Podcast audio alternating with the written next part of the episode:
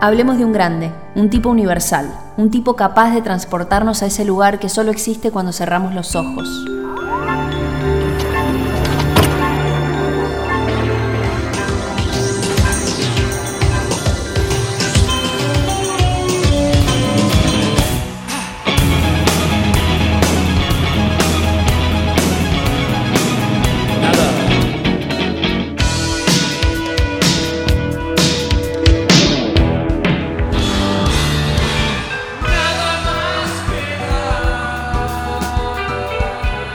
Músico, cantautor, actor, productor discográfico. Pero sobre todo amante de la música. Entre las miles de facetas que le conocemos.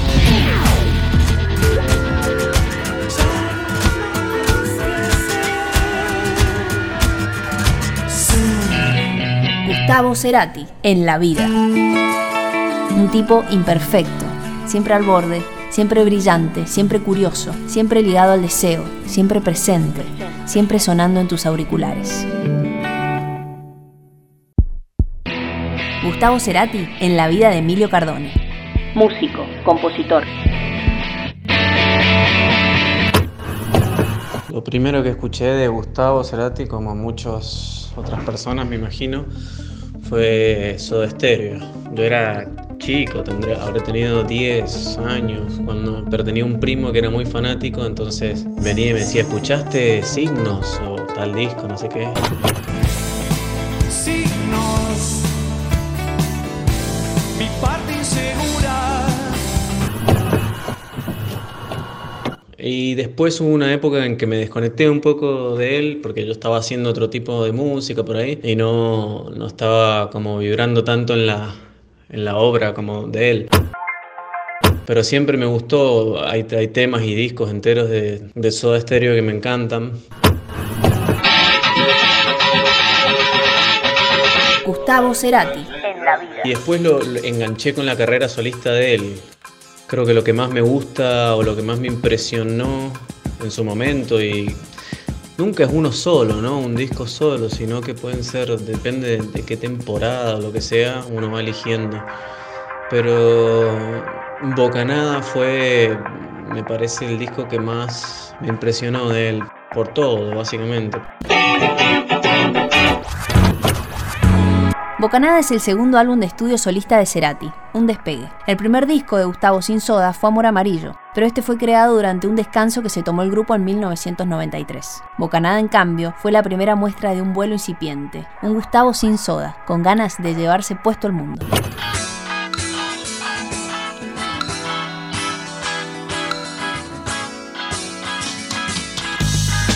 Bocanada de humo y también es bocanada de aire. Y se supone que voy a dejar de fumar. Y si no, bueno, quedará marcado mi, mi destino con el humo. Y por otro lado es un tema del disco. La verdad que siempre tengo problemas para ponerle nombres a los, a los discos.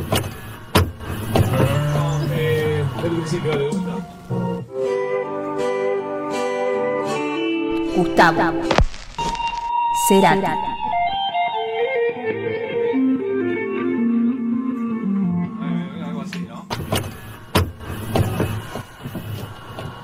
cómo se destacó él como cantante ahí también. La producción, la producción musical es, es muy diferente en ese disco que, lo, que todo lo hecho anterior. Todo, el audio. La verdad que es un disco redondo, hermoso y me sorprendió mucho, la verdad. Emilio Cardone. Como algo nuevo también, yo lo veo así. Bocanada fue lanzado en junio de 1999 y recibió excelentes críticas, tanto del sector especializado como por los fans. Que, esa, que, que de alguna forma yo funciono como antena de la, de la música que me gusta hacer, ¿no? Y de lo que, de lo que observo a mi alrededor. Y es captado por una cantidad de gente en forma masiva, ¿no? Y... Digamos, Bocanada es un disco En la vida, mucho un podcast de Radio U.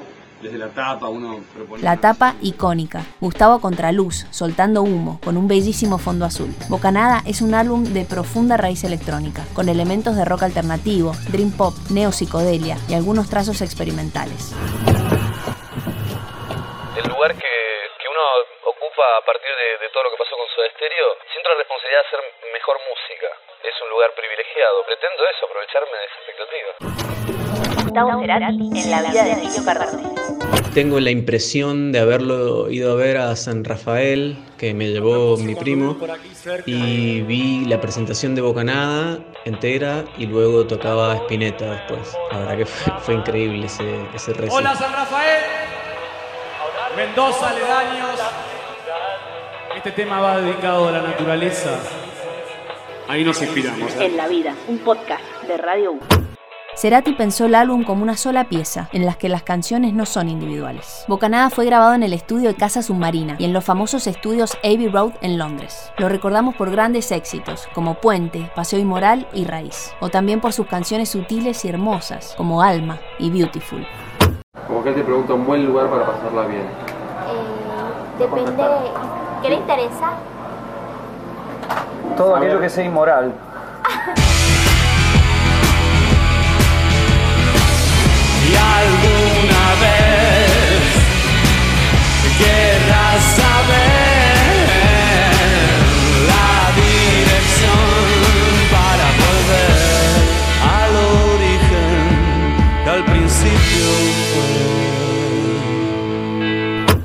En este disco, Cerati se da el lujo de inaugurar sonidos y comulgar con otros que circulaban por aquellos días, especialmente la electrónica y el trip hop.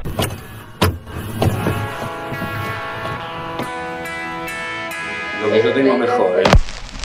Todo esto fue configurando una inmensa búsqueda de un sonido personal que definió a Cerati tras la separación de Soda Stereo.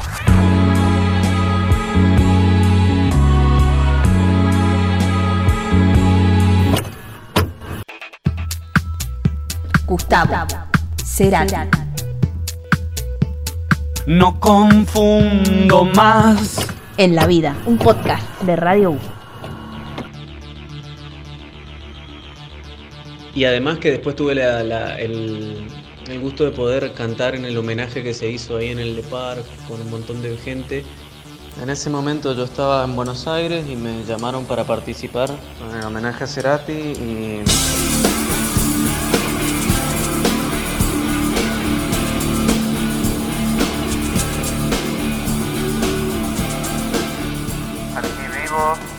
Artefacto, que son los dos en Siempre Hoy. un presagio más feliz. y me sentí muy, muy bien con eso porque él es un artista que siempre he respetado muchísimo. No sé